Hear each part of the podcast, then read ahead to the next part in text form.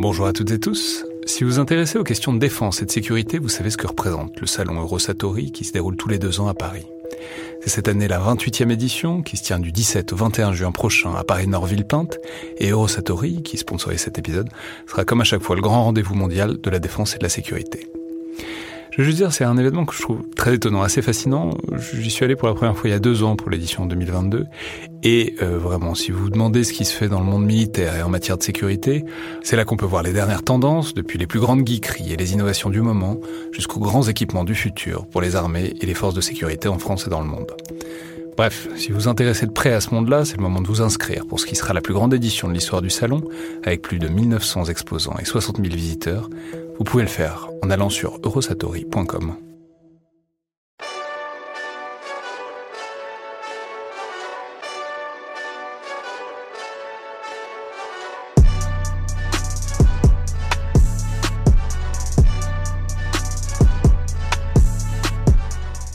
toutes et tous et bienvenue dans ce deuxième épisode des têtes chercheuses euh, du collimateur.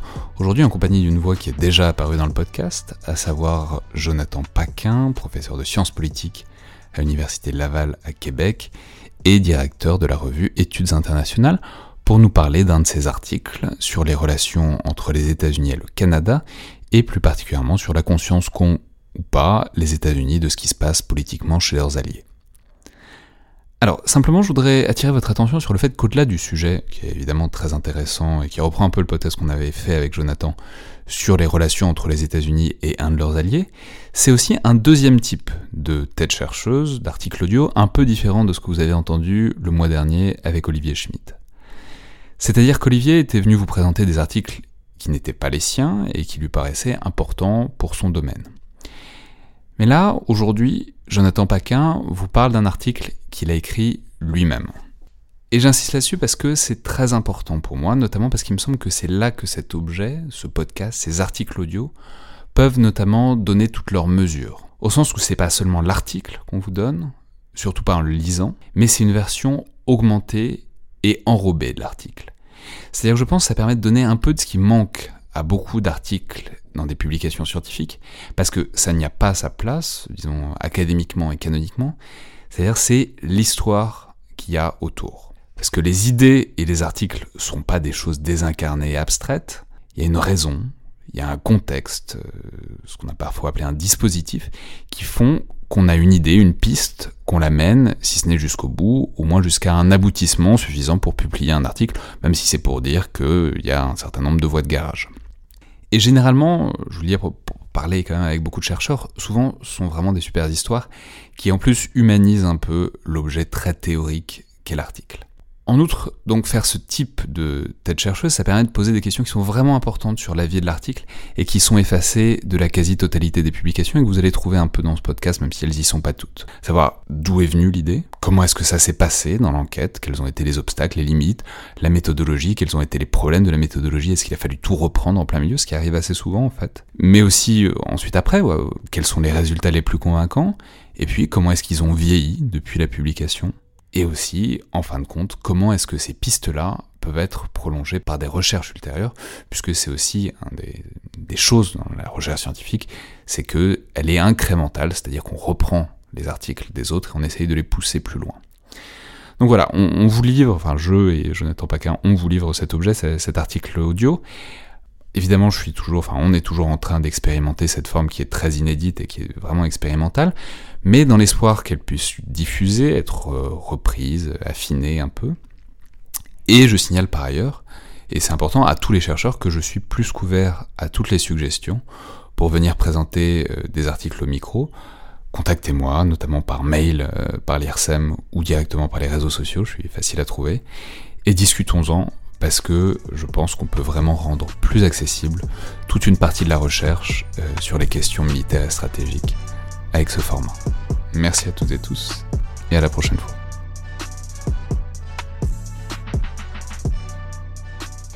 Bonjour Jonathan Paquin. Bonjour. Alors on est ici pour euh, parler, vous nous expliquer, pour qu'on parcourt ensemble un article euh, un article qui date de 2018 et qui s'appelle euh, US Partisan Perceptions on Stephen Harper's Shift in Foreign Policy, euh, publié dans le International Journal. Donc, c'est un article où vous examinez la manière dont, disons, le changement euh, lié au Premier ministre, euh, enfin, au mandat du Premier ministre Stephen Harper, donc de 2005 à 2015 oui, 2006 à 2015. Voilà. Dont son changement en politique étrangère a été reçu aux États-Unis. Alors expliquez-nous un peu l'idée derrière l'article.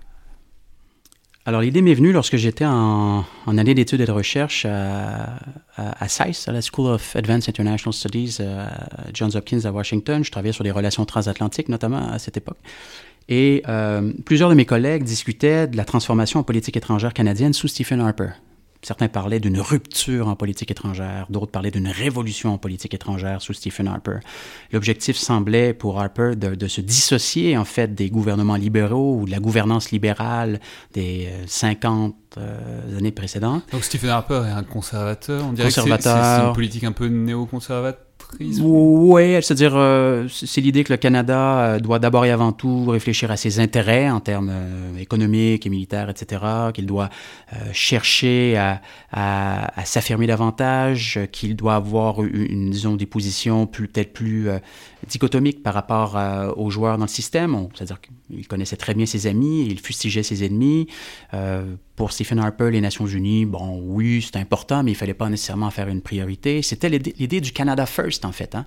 C'était le titre de sa politique de défense en 2008. Donc, on est euh, presque dix ans avant le America First.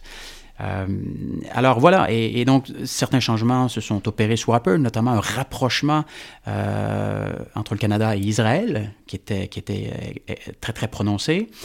Et, mais ce, ce, débat, en fait, occupait essentiellement les universitaires canadiens. C'était une discussion entre eux. Les gens disaient, mon Dieu, on a changé, on n'est plus ce qu'on était, etc. Alors je me suis dit, moi, je suis à Washington. Ce serait peut-être intéressant de voir ce que notre principal allié pense de cette rupture ou soi-disant rupture dans la politique Parce que Ce qui est intéressant, c'est que c'est aussi le postulat, c'est que toutes les politiques étrangères canadiennes sont à examiner aussi du point de vue de la perception américaine, puisque rien, enfin pas rien, mais beaucoup de ce qui se fait en politique étrangère canadienne doit être tempéré parce que ce ou quoi, à quoi les États-Unis consentent. Oui, alors ce qui est intéressant, c'est oui, c'est que notre politique étrangère canadienne est toujours bien calibrée et toujours élaborée en bonne partie euh, en gardant en tête les intérêts des États-Unis, les réactions américaines. Par contre, une fois que nos, politiques sont adoptées, euh, ce qu'on constate, c'est que bon, les Américains ne paient pas nécessairement euh, attention à nos politiques, à moins que ça, ça, pose vraiment problème pour eux. Alors, il y a très, très peu d'experts de la politique étrangère du Canada à Washington. Je les connais tous. On est à tu et à toi. Euh, c'est un tout petit milieu. C'est toujours les mêmes qui sont euh, sollicités par le Congrès, par la Chambre ou par le Sénat dans, dans le cadre de commissions. Euh, donc, ce sont des gens qui ont énormément de pouvoir sur les enjeux canado. Euh, ce ne sont pas forcément des officiels, ce sont aussi des chercheurs. Etc. très souvent, ce sont des chercheurs. C'est le milieu intellectuel, c'est le milieu stratégique de Washington, quoi. Oui, tout à fait. Le blob. Tout à fait. Oui, oui, le blob, pour reprendre l'expression de Stephen Walt. Euh, mais alors voilà, donc je me suis dit pourquoi pas une étude sur la perception de ceux qui sont ou qui étaient en poste euh, euh... donc, donc maintenant, il faut parler de la méthodologie. Vous avez, donc c'est des entretiens, quoi. Voilà. Alors la seule façon pour moi vraiment d'aller euh, d'aller chercher des infos, c'était de rencontrer les principaux joueurs de la politique étrangère américaine. Donc j'ai rencontré tous les anciens ambassadeurs des États-Unis à Ottawa depuis quoi 2004 ou 2005. Euh, j'ai rencontré également euh, ceux qui étaient responsables des relations canado-américaines au Conseil de sécurité nationale sous Bush et Obama. J'ai rencontré euh, les responsables du Canada Desk au département d'État. J'ai rencontré des sous-secrétaires qui étaient responsables des relations. C'est toujours intéressant, c'est des gens qui parlent facilement à un chercheur.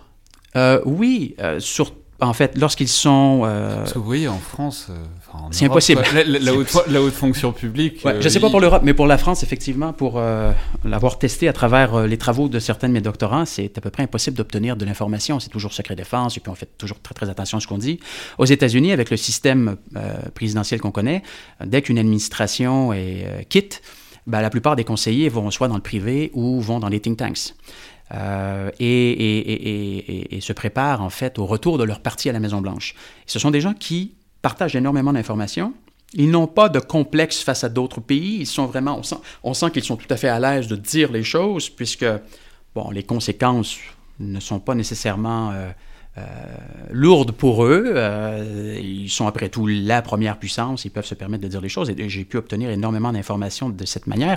Bon, tous ceux que j'ai rencontrés, je crois que j'en ai rencontré 11 ou 12, ont, euh, ont demandé l'anonymat, mais je suis allé chercher énormément d'informations en posant des questions vraiment, des questions systématiques, c'est-à-dire que c'était toujours les mêmes questions que je posais, c'était des, des entretiens semi-directifs et ça me permettait donc de comparer les réponses entre euh, des, comme on dit, des officials qui étaient soit du Parti républicain ou du Parti démocrate. Et donc... Et donc, c'est quoi les conclusions? Bah, Qu'est-ce que vous avez trouvé? Alors, la, la, première conclusion, c'est qu'il y a une, une, une, différence dans la perception entre les démocrates et les républicains de ce que le Canada fait à l'étranger. Du moins, c'était le cas sous l'administration Harper, de Stephen Harper. Tout, à peu près tous les républicains que j'ai rencontrés m'ont dit Ah, Stephen Harper avait une excellente politique étrangère. Contrairement à Barack Obama, qui était dans, une relation plutôt difficile avec euh, Benjamin Netanyahu, Harper, lui, était un fidèle allié d'Israël. En fait, ce que Harper a fait pendant son règne, si je puis dire, c'est de maintenir la ligne traditionnelle de Washington face à l'État d'Israël, pendant qu'Obama cherchait une solution euh, avec l'Iran, qui a mené au JCPOA à l'été 2015, etc. Donc, une très bonne, euh, une très bonne réaction euh, de la part des, républicains par rapport à notre politique étrangère. Chez les démocrates, alors, eux étaient euh, aux affaires lorsque, lorsque Harper adoptait certaines politiques. Parfois, les décisions de Stephen Harper agaçaient un peu, surtout lorsqu'il était question de l'Iran ou qu'il était question d'Israël. Alors là, on sentait un peu plus de frustration. Oui, parce qu'en plus, le, le, enfin, ce qu'on disait tout à l'heure aussi, le Canada est dépendant des États-Unis. Donc c'est compliqué d'avoir un allié qui est dépendant de vous, qui vous contrarie. Absolument. Il y, a des gens au Conseil de sécurité nationale qui m'ont dit, écoutez, euh, dès qu'on avait des rencontres avec euh, nos homologues canadiens, ils cherchaient à obtenir des concessions sur différents, sur différents sujets. Euh, et en même temps, ils nous, c'était la claque au visage en adoptant des politiques critiques à l'endroit de, de, de, la ligne Obama face au Moyen-Orient, face à l'Iran, etc. Donc, oui, on considérait que les, Canadiens, en quelque sorte, crachaient dans la soupe. Euh, donc, ça crée des, bon, de, légères tensions. Hein. Euh, toute chose, euh, il faut, faut, garder le, en tête que ce sont des enjeux bien précis dans, dans une relation binationale qui est extrêmement complexe et diversifiée. Mais oui, donc il y avait, il y avait une différence dans la réaction aux politiques de, Stephen Harper. Ça, c'est certainement le premier élément qu'on doit garder en tête. Le deuxième élément, c'est que voilà, les Américains, malgré ce qu'on pourrait penser, ont une connaissance limitée de notre politique étrangère. Parce que le Canada n'est pas sur l'écran radar. Euh, et d'ailleurs, on dit souvent à la blague au Canada, notre objectif, c'est de ne jamais être sur l'écran radar. Parce que les États qui sont sur l'écran radar, généralement, ben, c'est pour de mauvaises raisons. Euh, alors voilà, ça c'est la deuxième conclusion. Euh, somme toute, les Américains connaissent assez mal notre politique étrangère. La troisième conclusion, c'est qu'on ne perçoit pas véritablement de rupture sous Stephen Harper à Washington. Pour la plupart des gens que j'ai rencontrés, il y a eu une, une, transformation dans notre politique étrangère, mais qui remonte aux attentats de 2001 les attentats de, septembre 2001, où le Canada s'est engagé en Afghanistan, où le Canada a adopté un, discours un peu plus, euh, euh un peu plus militaire, euh, axé davantage sur la souveraineté nationale plutôt que sur la sécurité humaine, par exemple. Donc, aux yeux des gens que j'ai rencontrés à Washington, il n'y a pas de rupture. Cette, question de la rupture, c'est davantage une question partisane à Ottawa, entre des partis qui se remplacent au pouvoir et qui s'échangent le, qui s'échangent le pouvoir. C'est pas l'opinion de la plupart des gens que j'ai, que j'ai rencontrés à Washington. Et alors peut-être dernière question, est-ce que vous imaginez des prolongements pour euh, cet article? Est-ce que c'est des, disons c'est des pistes de recherche qui, pourraient être prolongées par d'autres articles ou peut-être par des ouvrages? Ouais, c'est-à-dire que les limites de, la recherche euh, se situent au niveau de la méthodologie.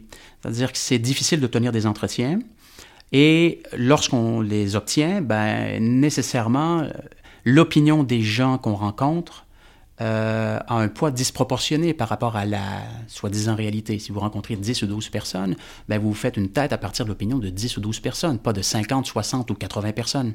À tel point que lorsque j'ai quitté Washington, je suis revenu à la maison avec ces entretiens sur mon iPhone, j'avais des notes et puis j'ai mis le projet de côté. On est en 2015 à ce moment-là. Et puis éventuellement, j'ai retrouvé, j'ai réécouté les entretiens. Euh, d'abord pour me rendre compte que mes questions n'étaient pas toujours hyper pertinentes, mais ça, on est, tous autocritiques par rapport aux recherches qu'on mène. C'est toujours le problème quand on pose des questions. Elles, voilà. sont, sont jamais bien quand on les réécoute. Voilà, exactement. Croyez-moi. Et, je me suis dit, bon, mais pourquoi pas, il y aura peut-être moyen de, récupérer un peu ces entretiens pour, euh, pour faire dire quelque chose d'intéressant. Et c'est ce que j'ai décidé de faire, et ça a conduit à la publication de cet article trois ans plus tard, en fait. Euh, à un moment où euh, Justin Trudeau était déjà au pouvoir et puis qu'on ne parlait plus de la rupture sous Stephen Harper. Mais du coup, du coup peut-être augmenter le corpus euh, sur, à l'échelle d'un travail de thèse, ça, ce serait, ce serait une perspective plus viable ben, En fait, et, ça, je pense que c'est un élément intéressant. À la fin de, de, de, de mon année à Washington, le, le numéro 2 de l'ambassade du Canada à Washington a eu vent de, de, mon projet de recherche. Alors, il m'a fait venir à l'ambassade, je l'ai rencontré. C'était le numéro un des, des, enjeux économiques à Washington. Donc, l'ambassade est juste devant le, Congrès, hyper bien situé et tout. Alors, il m'a dit, écoute, on aimerait beaucoup que tu nous parles de ta, de ta recherche. On est en 2015, les relations sont tendues euh, entre, entre Obama et Harper, notamment sur JCPOA, mais aussi sur euh, Israël, etc.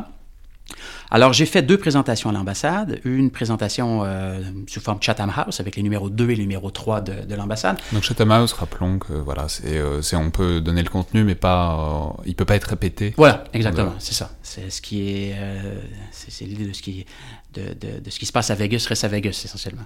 Et puis j'ai fait une présentation beaucoup plus large à l'ensemble du, personnel de, l'ambassade. Voilà. Et euh, il y a à peu près un an plus tard, il y a des euh, responsables de l'ambassade qui m'ont contacté. J'étais de retour à Québec et on m'a dit est-ce que ça vous tente Est-ce que vous avez publié vos résultats? On aimerait les lire. J'ai dit bah en fait non, je me suis mis à travailler sur autre chose. J'y reviendrai peut-être. J'ai finalement publié l'article. Je l'ai envoyé à certaines personnes à l'ambassade et ils m'ont dit euh, les affaires étrangères à Ottawa aimeraient peut-être vous rencontrer. Alors, j'ai rencontré euh, le directeur d'une direction et euh, on m'a dit, bon, ben voilà, vous avez un budget, si vous voulez, vous pouvez poursuivre la recherche. vous l'avez pas pris du coup? Alors, j'ai accepté. Alors, je, je, me suis mis à faire de la consultation pour le ministère des Affaires étrangères sur ces questions-là. alors, il n'y a pas eu de suite scientifique, mais il y a une suite qui, là, m'amène à parler de la, pratique et puis de l'utilité de ce qu'on fait. Et euh, alors, je suis allé à Washington à quelques reprises. J'ai fait des entretiens avec des, euh, représentants de la Chambre, avec euh, des conseillers stratégiques de sénateurs, etc. Et j'ai rendu un document de 10 pages sur la perception qu'ont les législateurs au Congrès de notre politique de défense et notre politique étrangère, sachant que là, on était en 2018 et que les relations avec Donald Trump étaient extrêmement tendues. Alors, à la toute fin, je remets le rapport et puis euh, le directeur me dit bah, il y a le cabinet de la ministre des Affaires étrangères qui aimerait vous rencontrer. Euh, alors, euh, je contacte le, cabinet, on me dit on aimerait avoir une présentation sur vos conclusions de recherche. Alors, je suis allé présenter mes conclusions. Et puis, il y a le bureau du premier ministre du Canada, Justin Trudeau, et le, bureau du conseil privé, qui est, qui est essentiellement formé de hauts fonctionnaires qui appuient sa politique étrangère qui ont dit on aimerait vous rencontrer aussi pour avoir. Euh, bon, alors je suis allé les rencontrer au, euh, dans l'édifice où, loge euh, Justin Trudeau. J'ai fait une présentation encore là de Chatham House. On avait le droit à pas de téléphone, absolument rien. Et puis pendant une heure, j'ai pu échanger avec eux. Eux voulaient savoir, en fait, eux étaient prêts à prendre toute information qui pouvait les guider dans leur interaction avec Donald Trump. Donc voilà, c'est un article qui m'a permis tout de même d'aller beaucoup plus loin dans la recherche. L'expérience que ça m'a procuré euh, a, une valeur considérable dans le cadre de mes enseignements sur les relations canado-américaines. Et donc parfois, la recherche scientifique nous mène euh, à des endroits euh, insoupçonnés. Merci beaucoup.